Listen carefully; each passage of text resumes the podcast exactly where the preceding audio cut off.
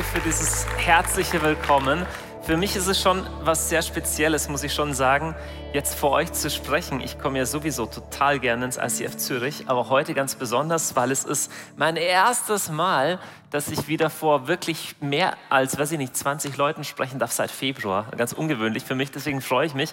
Und vielleicht geht es euch auch so in dieser Zeit, wo jetzt Corona ein bisschen am Auslaufen ist, oder man weiß es ja nicht, aber fühlt sich so an, ist so eine Zeit, wo wir Lektionen lernen und uns überlegen, was haben wir denn aus dieser Lockdown-Situation gelernt. Vielleicht hast du selber für dich entdeckt, dass Waldspaziergänge ganz wichtig sind oder ich zum Beispiel habe gemerkt, wie sehr ich es hasse, einen Mundschutz zu tragen. Hier in der Schweiz fühlt sich das komplett befreit an, fast wie Nacktbaden.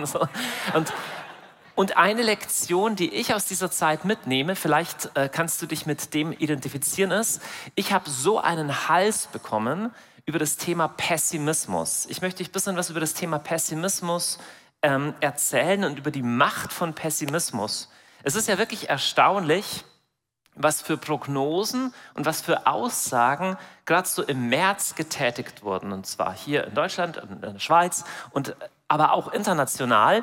Und es gab die absolut extremen Horrorszenarien. Jetzt versteht mich nicht falsch. Ich habe Corona persönlich immer ernst genommen und ich gehöre jetzt auch nicht zu denen, die sagen, das war alles nur eine böse Verschwörung oder irgendwelche, weiß ich nicht, Aliens haben über 5G uns versucht, irgendwelche Impfungen einzu... Äh, ist egal, keine Ahnung. Also ich habe keine Theorien zu all dem, aber ich war erstaunt, mit welcher Leichtfertigkeit wirklich total massiv negative Aussagen im öffentlichen Leben auf einmal da waren. Was haben wir alles gehört?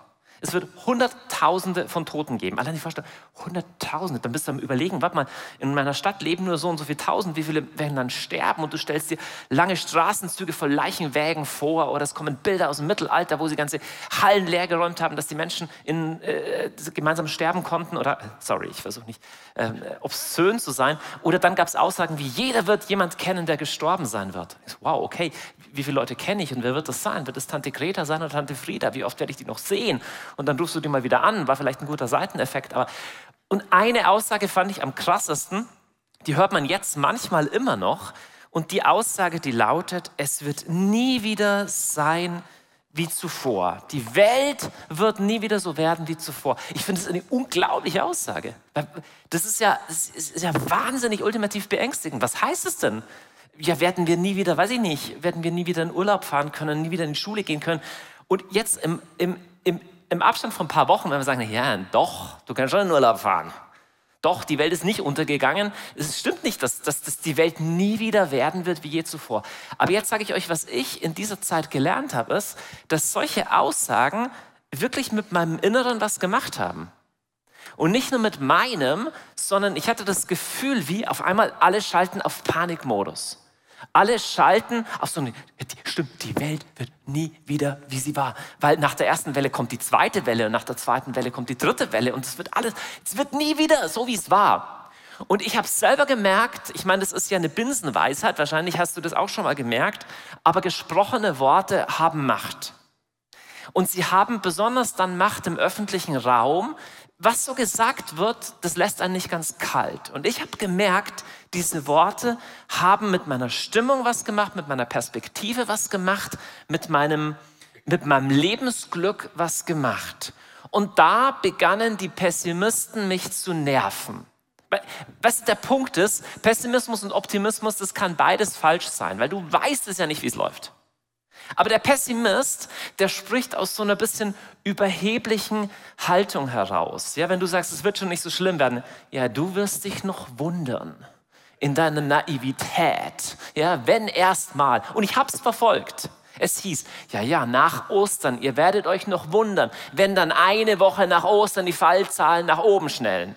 Ja, dann kam Ostern und ging Ostern und irgendwie leben trotzdem noch die meisten bei uns. Dann sagt der Pessimist, ja, ihr werdet euch noch wundern, wenn erstmal mehr Lockerungen kommen, ha, wenn erstmal das Massensterben beginnt. Und der Pessimist ähm, sieht sich selbst in so einer Haltung, ähm, bisschen gescheitert zu sein, aber er übernimmt auch keine Verantwortung dafür. Und du hörst auch nachher nicht von Pessimisten eine Entschuldigung, hey echt, wir lagen wirklich falsch. Irgendwie nicht. Der Pessimist sagt, da können wir eh froh sein, dass nicht so schlimm gekommen ist. Weil wenn es nicht Warner wie mich gegeben hätte, dann wäre es nämlich so schlimm gekommen. Das ist die Macht von Pessimismus und die Macht von gesprochenen Worten. Die sind nicht neutral. Und ich versuche euch ein bisschen zu, zu, aufzu, aufzuleuchten oder zu zeigen, wo das eigentliche Problem oder die eigentliche Schwierigkeit hier ist. Kommen wir zurück zu dem Corona-Beispiel. Wir sind ja Analytiker von solchen Kurven geworden. Ja, jeden Tag wird genau, uh, geht wieder ein bisschen nach oben, geht ein bisschen nach unten. Also das, was Leute an der Börse ständig tun, ja, haben Corona jeden Tag gemacht. Da, die, die Fallzahlen. Da ist Fallzahlen. Halt zurück, zurück, das ist noch zu früh. So. So, die Fallzahlen, wir haben die analysiert. Oh, es geht wieder nach oben. Und dann gab es den R-Wert. Und dann, dann, dann, dann gab es die Inkubationszeit. Und all das haben wir beobachtet jetzt. Folgendes ist das Problem. Das Problem ist, in allem in unserem Leben, nicht nur bei Corona, wir sehen nur diesen jetzigen Graph. Und die Frage ist die, an was misst du den? Das kann man ganz wunderbar an der Corona-Situation erläutern. An der Corona-Situation war ja die Frage, na gut, was war vorher und wie ist nachher und wie geht es weiter? Dann gab es zum Beispiel Leute, die haben gesagt, ja, wir, wir stehen jetzt am Anfang der nächsten riesengroßen Welle. Ja, und wenn du hier drin bist, dann denkst du, oh Mist, oh Gott, ist alles total schlimm. Ist ja furchtbar. Und dann gab es aber andere, die haben gesagt, nee, stimmt nicht, wir kommen von hier oben und eigentlich sind wir auf einem super Weg und das ist nur ein kleiner Ausrutscher, aber eigentlich geht es hier runter. Das heißt, hier gibt es ganz schön viel Interpretationsraum. Erstes Problem. Zweites Problem, und das ist sogar noch wichtiger, ist, was ist denn eigentlich die Skala? Was ist denn so das Koordinatensystem? Also wo ist denn hier oben? Ja, also ist das hier irgendwie alle sterben? Ja, die Welt geht unter und wir sind richtig nah dran. So? Ja, oder ist das da im Beispiel von Corona zu bleiben, äh, schwere Grippe. So, dass du sagen kannst, ja, wir sind immer noch besser als die schwere Grippe. So. Das klingt jetzt ein bisschen, ein äh, bisschen, ein äh, bisschen ähm, analytisch oder ein bisschen philosophisch. Was meine ich damit? Ich, ich will, dass du verstehst, je mehr, je mehr Deutung, desto mehr Glaube. Das heißt, du bist in dieser Situation und das kannst du auf alle Lebensbereiche anwenden. Ob du glaubst, es geht in die Richtung oder es geht in die Richtung, das geht nicht aus den Zahlen hervor. Der Pessimist sagt, ja doch, schau doch hin. Sieht man doch. Ja, nee, sieht man nicht. Es ist eine Interpretation. Und in deinem Leben tust du ständig das. Du interpretierst anhand von einem Koordinatensystem. Anhand von einer Entwicklung, die, die du einfach nur glaubst, die die Sache nehmen wird, interpretierst du dein ganzes Leben. Und der Punkt ist, das ist ganz schön mächtig. Das funktioniert auch an der Börse. Wenn die Leute sagen, ihr werdet schon sehen, die Aktie, die geht runter, die geht runter, die Aktie geht runter, dann geht sie oft auch wirklich runter. Denn gesprochene Worte haben Macht. Und je mehr Deutung ein Wort beinhaltet, desto mehr ist es nicht mehr eine faktenbasierte Geschichte, sondern eigentlich das, was man Glaube nennt. Nun, wir in der westlichen Welt, wir neigen ja dazu zu denken, ja gut, was man sagt, Worte sind nur Schall und Rauch. Habe ich nur mal so gesagt. Habe ich mal reingeschrieben auf Facebook. Habe ich mal zu meinen Nachbarn gesagt, ja, kommt bestimmt die zweite Welle. Habe ich mal reingeschrieben, wir werden uns noch wundern. Habe ich mal reingeschrieben, die Welt wird nie wieder wie zuvor. Aber diese Denkweise ist eine sehr, sehr, sehr menschheitsgeschichtlich moderne und ungewöhnliche. Die meisten alten Menschheitskulturen, zum Beispiel auch die, äh, die jüdische Kultur und das Weltbild der Bibel, gehen davon aus, dass menschliche Worte Kraft haben. Übrigens in den Märchen auch. Ach, wie gut, dass niemand weiß, dass ich Rumpelstilzchen heiß. Denn sobald der weiß, dass es Rumpelstilzchen heißt, hast du Macht. So, Worte sind mehr als nur ein Abbild von Realität. Worte machen eine Aussage, wo geht's denn hin? Und das wiederum macht richtig viel mit unseren Emotionen. So, das ist dein Leben, es geht rauf und runter, es geht mal schlecht. Jetzt ist die Frage, was ist dein Koordinatensystem? Und ich glaube, das, was dein Koordinatensystem ist, dein Glaube. Und jeder Mensch hat eins. Auch Leute, die sagen, sie sind nicht religiös, sie glauben nicht an Gott. Sie haben ein Koordinatensystem. Sie haben etwas, an dem sie ihr Leben bewerten und messen. Und das ist absolut wichtig, zu checken, was ist mein Koordinatensystem, ist zentraler als diese Kurve, weil erst im Licht von diesem Koordinatensystem machen diese Zahlen überhaupt Sinn. Und du sagst, okay, das sind jetzt 3500 Fälle. Sagst du, ja, okay, aber, aber 3500 von wie vielen? Von 50 Millionen Menschen oder von 5000 Menschen? Das macht einen riesen Unterschied bei jeder Statistik. In deinem Leben ist das Gleiche. Alles, was du misst, alles, was du beobachtest, alles, was du über dich selber denkst, sagst, steht in einem Koordinatensystem, steht in einem Verhältnis. Und dein Glaube ist dein Koordinatensystem. So, ich möchte dir heute zeigen, wie relevant es ist, was du über dich selber sagst und was dein Koordinatensystem ist. Denn wir haben vorher schon gehört, indem du es aussprichst, gewinnt es an Kraft. Das trifft auf dein Leben zu und du hast Verantwortung dazu, darüber, dafür, was du sagst und was du glaubst. Ich möchte euch dieses Prinzip, das ist ein bisschen abstrakt sich noch anhört, mal zeigen an einer ganz, ganz, ganz einfachen Geschichte. Die ist dir vielleicht bekannt, das ist eine Geschichte aus dem Neuen Testament, aus der Bibel. Und für diese Geschichte ist es egal, ob du glaubst, dass das historisch so passiert ist oder nicht. Ja, manche Leute sagen ja, ja, in der Bibel, das ist nicht historisch, das ist nur symbolisch. Ja, der Punkt ist, es kann auch beides sein. Es, muss kein, es kann etwas historisch passiert sein, aber eine symbolische Bedeutung für uns haben. Deswegen ist es jetzt einfach mal egal, ob du dir vorstellen kannst, dass irgendwelche Wunder passieren. Kannst du sagen, Wunder sind totaler Quatsch. Dann stimmt das Prinzip, das ich dir jetzt gleich vorstellen werde, aber trotzdem. Okay? Die Geschichte geht so. Es gibt zwei Leute, das sind Paulus und Silas. Vorher ist das schon ein bisschen angeklungen. Und die sind in einer Botschaft unterwegs, in einer Mission. Und die Mission ist total positiv. Sie glauben, dass sie die von Gott haben, Menschen frei zu machen und, und ihnen eine gute Nachricht zu, zu bringen. Nur das Ganze ähm, funktioniert nicht so gut, weil die Volksmenge, die ähm, wird aufgehetzt und sagt, die sind böse Leute, die wollen unsere Gebräuche ändern, ja, die kommen von einer anderen Kultur und versuchen uns was draufzudrücken, so und die werden ins Gefängnis geschmissen und das Ganze spielt in Philippi. Das ist in Nordgriechenland, nicht so weit weg von der Stadt Kavala, also da so, ja, Nordgriechenland. Und man sieht, da heute noch gibt es ähm, Ausgrabungen, es war eine ganz wichtige griechische Kulturstadt. Jetzt Paulus und Silas, es geht nicht so gut mit ihnen, sie werden nämlich ausgepeitscht, also sie bekommen viele Schläge und dann werden sie ins Gefängnis geworfen und der Kerkermeister bekommt den Auftrag, sie sicher zu verwahren. Dieser warf sie, als er solchen Befehl empfangen hatte, in das innere Gefängnis und befestigte ihre Füße im Block. Ich möchte das mal kurz aufzeichnen oder symbolisch aufzeichnen. Das ist eine ganz schön schlimme Situation. Ich weiß nicht, wie die Hygieneverhältnisse damals in so einem Gefängnis waren ich glaube nicht gut. Und dann, also erstmal, die sind verletzt. Die haben viele Schläge bekommen, also nicht nur vier, sondern 30, 40 Schläge mit einem Stock oder einer Rute. Das heißt, wahrscheinlich haben die geblutet. Es wird auch nachher erzählt, dass ihre Wunden nachher versorgt wurden. Also sie sind verletzt. Sie sind in einem schmutzigen Gefängnis, wo es wahrscheinlich Ungeziefer gibt. Es gibt dort keine Aircondition.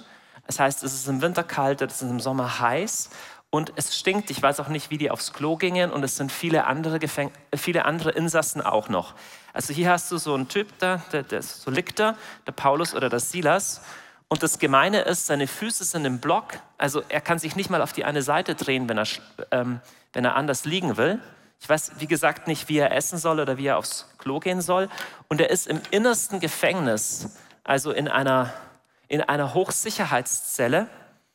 Und wir lesen außerdem noch, dass Mitternacht ist. Was ich besonders schlimm an der Situation finde, ist, der Paulus und der Silas, die sind in der Situation nicht deswegen, weil sie böse Menschen sind, sondern die wollten echt was Gutes. Jetzt, wie würdest du dich fühlen, wenn du festes Gefühl hast, Gott will was von mir und du tust genau das, was du glaubst, was Gott von dir will und du landest da. Du hängst fest, du kannst nicht raus, du bist verletzt worden und du bist gefangen. Ich befürchte, dass manche von euch, manche von uns solche Orte kennen. Es gibt innere Orte, wo du wie festhängst, wo du nicht rauskommst und wo du verletzt bist und wo du dringend Versorgung für deine Wunden brauchst und nicht rauskommst. Und in dieser Situation, wo es noch dazu nachts ist, also sorry, ich weiß nicht, wie es dir geht, aber ich würde mich sowas von bei Gott beschweren. Na toll, ich habe an dich geglaubt, ich habe es doch nur gut gemeint. Und da siehst du mal wieder, ne? Es ist einfach nur bergab gegangen. Und mein Koordinatensystem des Skeptikers und des Zweiflers und des Pessimisten würde anschlagen. Das siehst du wenn einer dir vertraut, geht's bergab. Ich hänge hier im Gefängnis. Ich wurde ausgepeitscht. Von wegen, wohin ihr auch geht, Zeichen und Wunder werden passieren, Menschen werden sich bekehren. Ja, von wegen, eben nicht. Also ich wäre in Gefahr, das zu tun. Und das Normale ist, das Normale ist, dass wir uns leicht gehen lassen und uns überreden lassen, unseren Glaubensmuskel nicht anzuschalten, weil es bedarf immer eines Muskels, nicht auf diese Stimme des Pessimisten zu hören. Deswegen ist Pessimismus so leicht und so billig und so feige. Es kostet dich nichts zu sagen, oh, wird alles schlecht. Ja, hör auf, hör mir auf, bringt alles nichts. Das ist feige, es ist eine mutlose innere Haltung, die, die sich nicht mal in Verantwortung begibt, weil wenn es dann wirklich schlecht läuft, kannst du sagen, oh, siehst du, habe ich ja gesehen. Pessimismus ist feige und billig. Glaube ist nicht feige und billig. Glaube ist kühn. Glaube ist mutig und Mut ist wichtig, weil jede Tugend, alles Gute, was in der Welt passiert, hat was mit Mut zu tun. Es ist immer einfacher, das zu tun, was eh alle sagen, was nichts kostet, wird immer schlechter. Es bedarf einer Anstrengung zu sagen, es ist eben nicht die ganze Wahrheit, die ich jetzt sehe. Ich sehe nämlich jetzt nicht die ganze Wahrheit. Und exakt das ist es, was Paulus und Silas tun. Es ist interessant, dass wir lesen, einen Vers später, dass Paulus und Silas in diesem Gefängnis anfangen zu beten und Gott Lob sangen. Also dazu gehört schon was. Also zum einen zu beten, das ist das ist eine. Das schaffen noch etliche, dass sie sagen, Gott, mir geht so schlecht. Aber Lob singen. Erstmal, das ist laut, das heißt, die anderen hören das. Ich weiß auch nicht, äh, was haben die anderen Gefangenen eigentlich gesagt? Was ist falsch mit euch? Ihr, ihr wurdet gerade rausgepeitscht für das, was ihr tut und ihr findet Gott immer noch toll und ihr singt sogar noch. Und das noch in Mitternacht. Und wir lesen, dass dann ein Wunder passiert. Plötzlich aber geschah ein großes Erdbeben, sodass die Grundfesten des Gefängnisses erschüttert wurden und es öffneten sich alle Türen und die Gefangenen wurden frei. Das ist in vielerlei Hinsicht bemerkenswert. Erstmal, das Erste, was total bemerkenswert ist, wann fangen Paulus und Silas an zu singen, vor oder nach dem Wunder? Wir sind gut drin, nach dem Wunder zu Lob singen. Wir sind schlecht drin, vor dem Wunder zu Lob singen. Und die Kunst drin besteht, vor dem Wunder zu Lob singen. Jetzt sagst du, das ist jetzt ein bescheuerter, naiver Ding, es wird schon alles gut, der liebe Gott macht alles heil. Nein, das ist nicht. Es ist was bedeutend Rationaleres. Es ist die Erkenntnis, weißt du was, es sieht momentan richtig schlecht aus, aber mein Koordinatensystem ist kleiner als die Wahrheit. Es gibt was Größeres als das, was ich gerade überblicke. Und diesen Akt nennt man Glaube. Das ist nicht ein äh, naives Ding, wirf einfach dein Hirn über Bord und sag einfach, es wird alles gut und die Blümchen blühen und die Sonne geht wieder auf. Das ist nicht einfach nur positives Denken. Es ist bedeutend mehr. Es ist die Erkenntnis, dass es ein Koordinatensystem gibt. Und dieses Koordinatensystem wird nicht definiert von mir, der ich gerade festhänge und dem es gerade schlecht geht, sondern wird definiert von Gott.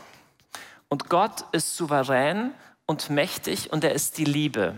Und Glaube bedeutet nicht das Verleugnen dessen, was da ist. Ich mache mir die Welt, wie die, wie die, wie sie mir gefällt. Sondern Glaube ist die Erkenntnis, dass wir nicht alle Daten haben. Glaube ist die Entscheidung, meine Perspektive nicht nur auszurichten auf das, was ich gerade sehe, weil ich sehe gerade nicht so viel, sondern auf ein höheres Koordinatensystem. Und was jetzt das Interessante ist, und das ist das, was in diesem Wunder passiert, ist, dass in dem Moment, wo Paulus und Silas das tun, tatsächlich etwas aus dieser höheren Realität in ihre Realität reinkommt und tatsächlich ein Wunder passiert. Und was mich sehr, sehr, sehr begeistert ist, es ist sogar ein Wunder, das für andere passiert da, wo du nicht hängen bleibst in deinem kleinen, engen Pessimismus, da kannst du ein Glaubenskorridor aufreißen, wo auf einmal andere auch Perspektive bekommen und auch mal rauskommen aus ihren inneren Gefängnissen und mal frei werden. Das kann symbolisch sein im Sinne von, und das ist schon viel, dass sie endlich mal wieder klar denken können, dass sie endlich wieder Perspektive haben. Und es kann auch real sein. Also im Sinne von, dass reale Wunder passieren, weil die Welt ist nicht nur Stoff und Energie. Es gibt mehr. Es gibt geheimnisvolle Zusatzdimensionen. Und ich möchte jetzt ganz einfach zum Abschluss sechs kurze Tipps geben, wie du agieren kannst, wenn du festhängst, wenn du nicht rauskommst, wenn du verletzt bist und wenn du das Gefühl hast, dich nicht mal mehr bewegen zu können. Und du kannst es ohne weiteres anwenden auf eine Situation wie, okay, du hast jetzt Panik wegen der ganzen Corona-Geschichte. Und ich habe sechs Punkte für euch. Der erste ist die simple Frage, was fühle ich gerade? Also das kannst, diese Punkte, die ich hier sage, kannst du anwenden auf jede Situation, wo du von Negativität übermannt wirst. Von negativen Gefühlen, von Schmerzen, von einfach, es läuft schlecht. Der erste Schritt ist, was fühle ich gerade? Das ist sehr wichtig, weil eine Sache, der du nicht in die Augen schaust, vor der läufst du davon. Und es gibt viele Menschen, die denken, ich muss vor Negativität davonlaufen, ich muss vor negativen Gefühlen davonlaufen und die sind ihr Leben lang auf der Flucht. Sehr anstrengend. Ich habe eine gute Nachricht für dich. Gefühle sind weder falsch noch wahr. Gefühle sind einfach da. Und je weniger du versuchst, Gefühle wegzupushen und zu bestreiten, desto weniger Energie kostet es, desto mehr Entspannung kommt in dein Leben. Erstens, was fühle ich gerade? Ja, ich habe gerade mega Angst. Okay. Ich habe gerade richtig Stress. Okay. Ich fühle mich gerade einsam. Ich habe gerade richtig Freude und Energie. Nimm dir Zeit für diesen ersten Punkt. Was fühlst du gerade? Du kannst es sogar erweitern mit der Frage, wo im Körper spüre ich das gerade? Wo, oh ja, ich merke wirklich, das zieht mich richtig runter. Okay, du wirst merken, allein dadurch, kommt schon ein bisschen neue Energie zurück, dass du merkst, ist ja gar nicht so schlimm, wenn ich einfach mal hinschaue, was gerade da ist. Ich spüre das gerade. Meine Füße sind gerade im Block. Ich hänge fest. Zweiter Schritt ist sehr wichtig. Der zweite Schritt lautet, welche Gedanken kommen mit diesem Gefühl? Lass mich kurz ausführen. Gefühle sind nicht wahr oder falsch. Gedanken sind schon wahr oder falsch. Ja? Gefühle sind einfach Gefühle. Gefühle sind nicht falsch. Aber die Gedanken, die mit den Gefühlen kommen, du bist zum Beispiel wütend, okay, das ist einfach ein Gefühl, das ist da. Und dann kommt der Gedanke dazu, es wird immer das Gleiche. Das ist ja eh klar, das wird sich nie ändern. Ich bin einfach immer die arme Sau. Oder eines Tages werde ich es allen heimzahlen. Je mehr Interpretation, desto mehr Glaube. Dieser Gedanke, der kann schon wahr oder falsch sein. Okay? Und die dritte Frage ist eben dann, ist dieser Gedanke wahr? Hier übernimmst du Verantwortung, dass du sagst, warte mal, ich hänge gerade im Loch. Meine Füße sind im Block. Ist das die ganze Perspektive? Nee, ist nicht die ganze Perspektive. Dieser Gedanke ist nicht wahr. Der Gedanke hätte zum Beispiel sein können, wir kommen hier nie raus und Gott hat auch keinen guten Plan. Jetzt das Doofe ist, du weißt wirklich nicht, wie lange dauert das. Johannes der Täufer ist im Gefängnis gestorben. Und Jesus ist am Kreuz gestorben. Jesus ist durch all diese Folter und Einsamkeit und Verlorenheit durchgegangen. Also ich sage nicht, mach einen Glaubensakt und alles wird immer sofort gut. Nein, das sage ich nicht. Aber ich sage, es gibt ein größeres Koordinatensystem als das, was wir jetzt überblicken können. Deswegen musst du kritisch sein mit deinen eigenen Gedanken. Glaub nicht alles, was du denkst. Besonders nicht, wenn du Angst hast. Besonders nicht, wenn du emotional total auf 180 bist. Stattdessen, vierter Schritt, sprich die größere Wahrheit aus. Und zwar sprich sie aus. In dem Maße, in dem du sie sprichst. Gott ist wirklich gut. Egal, was ich jetzt gerade sehe, Gott hat einen Plan für mein Leben.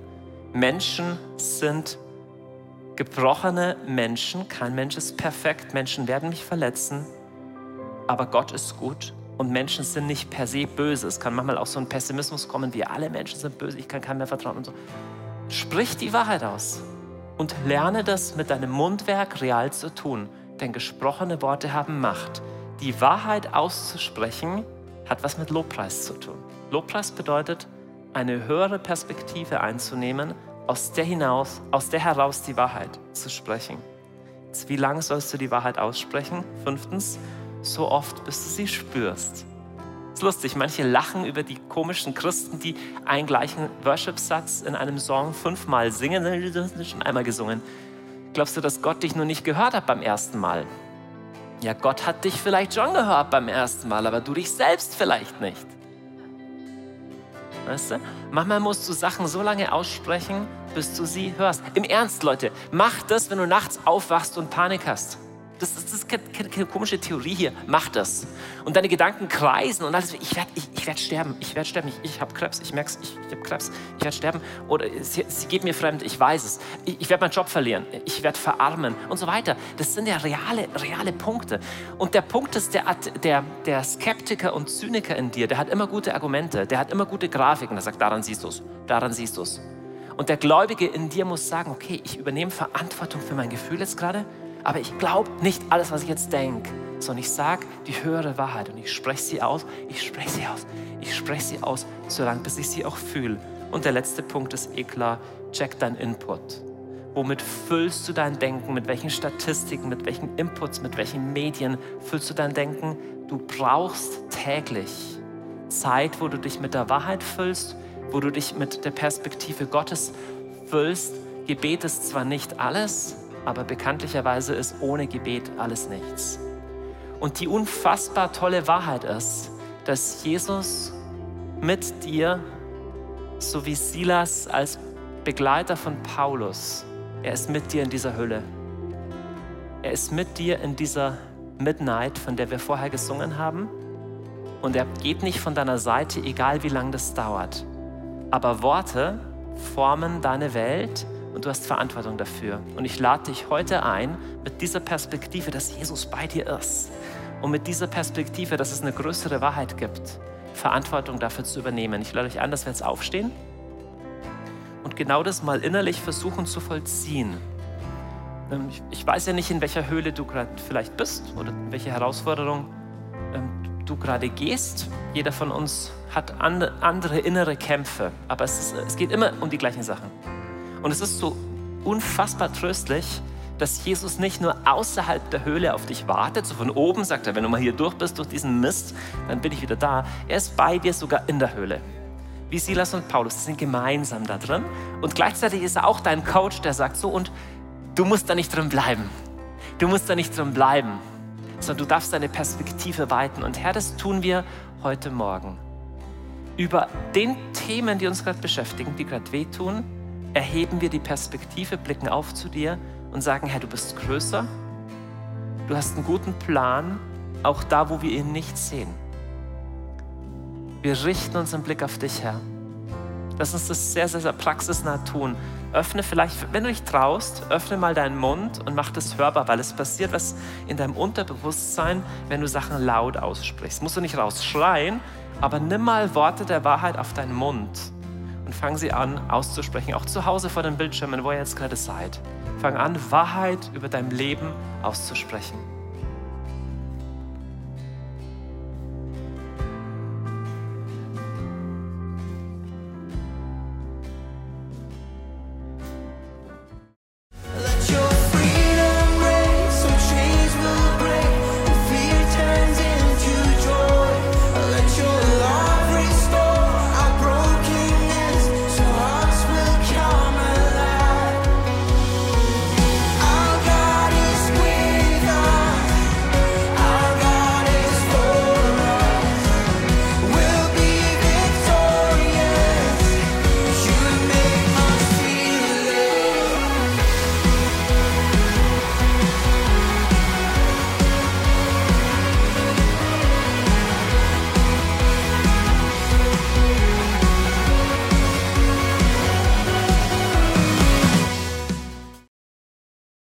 Habakuk, was für ein crazy Name. Und zwar, ich habe das Buch bewusst geschrieben, weil das Wort Habakuk heißt kämpfen und auch ringen mit Gott, weil Habakuk hatte Fragen an diesen Gott im Himmel, die er effektiv nicht verstanden hat. Und ich habe auch Fragen in meinem Leben, weil ich kann nicht immer verstehen, warum macht Gott, was er macht.